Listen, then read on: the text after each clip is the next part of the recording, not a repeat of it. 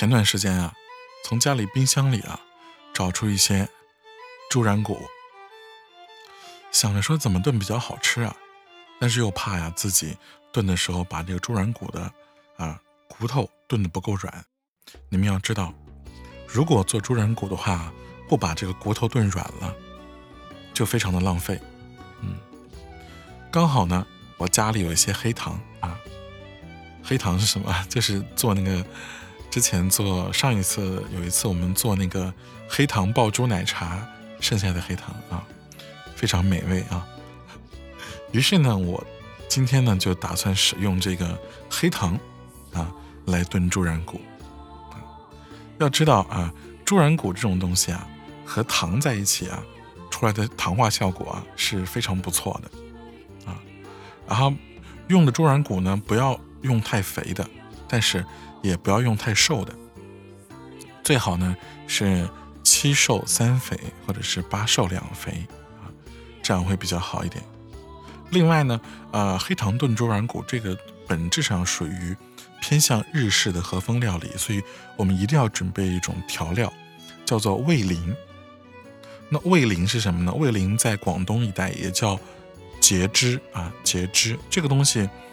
啊，淘宝上有啊，你们家里没有，但是淘宝上有啊，万能的淘宝会帮助你的。嗯，那么我们再说说这个东西怎么做好了。炖猪软骨，也许你们很多人都吃过，在外边吃过，在家里也吃过啊，但是呢。啊，自己做可能你们是头一回，那我就先讲一下，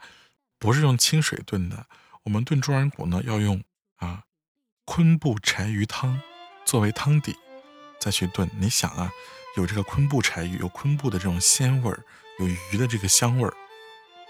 那这种鲜味的汤呢作为汤底去炖这个猪软骨，再加上这种各种调料，想象一下，这个味道都是非常不错的，是吧？好，那么废话不多说，直入正题啊。首先呢，啊，我们先准备啊一大片昆布啊，先把昆布啊泡在这个清水中啊泡三十分钟，把它泡软一点。泡软之后呢，哎，把这个小锅啊架在火上啊，架在火上开始烤啊，开始烧啊，煮啊，待到这个水啊完全啊煮沸了，嗯，完全煮沸了，就把这个昆布夹出来。就我们这时候就不再需要这个昆布了啊，这个时候啊，加入啊少许的柴鱼片，柴少许是多少？你抓一把吧，就抓一把柴鱼片，直接丢在汤里，开始煮啊啊，咕嘟咕嘟咕嘟啊，煮个一分钟左右。对，柴鱼片是那种很薄的柴鱼片，就是你们记不记得吃章鱼小丸子的时候，撒在章鱼小丸子上面那个东西啊，很薄的那种。哎你把柴一把柴鱼片在水里煮，就煮一分钟啊，直接拿个网子把柴鱼片捞起来啊，捞走。这样的话，我们留下来的就是一个昆布柴鱼清汤，对吧？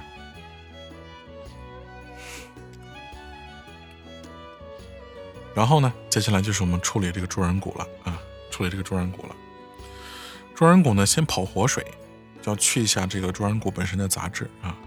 然后呢，你再放一大锅水啊，水可以多放一点，用细火啊加热，细火加热三十分钟。三十分钟之后呢，啊，你把这个猪软骨捞出来，隔水啊，水都去掉，然后呢，切一些蒜粒、蒜片儿啊，再弄一点这个姜啊，在锅里下油啊，把这个蒜片和姜片啊啊爆香，炒出香味来，再把你刚才啊。弄过的猪软骨啊，放进来，嗯，再把你早就准备好的这个昆布汤底啊，昆布柴鱼汤直接倒进去，啊，再来啊，两勺酱油啊，一勺老抽啊，啊，这个酱油说的是生抽啊，不好意思，然后呢，再来一点清酒啊和一点味淋，最后呢就是把我们的这个黑糖啊，黑糖拿过来，嗯，然后呢，这时候把火啊转到中小火啊。先煮三十分钟左右，再转到小火，很小很小的火，啊，再煮两个小时。嗯，等到这个两个小时差不多到了啊，到最后的时候，你看这个汤底啊，还剩多少汁儿？还剩多少汁儿？如果汁儿还比较多的话，这时候你开大火直接收汁儿；如果汁儿已经不太多的话，啊，那就还就保持小火来收汁儿就可以了。啊，这时候呢，啊，就可以拿出来了。这个味道啊，应该是非常非常不错的咸香味儿啊，咸香味儿又带一点日式风味啊。啊，另外我想说，这个昆布柴鱼汤，其实如果你觉得麻烦，如果不想做，你可以也可以直接买哈。我看我看那超市里也有卖的哈。另外就是昆布柴鱼汤也不用跟它一起做，比如你可以提前做好，到时候你甚至你可以多做一些，多做一些，然后放到冰箱里，这样以后可以用来做别的料理，这样都是可以的。嗯，那么希望啊，你们可以尝试一下，如果觉得好吃的话呢，可以留言告诉我，谢谢。那我们今天的节目呢，就先录到这儿。大家不要忘记给我呃素质三连啊，再写一下评论啊，这个对我真的很重要，谢谢。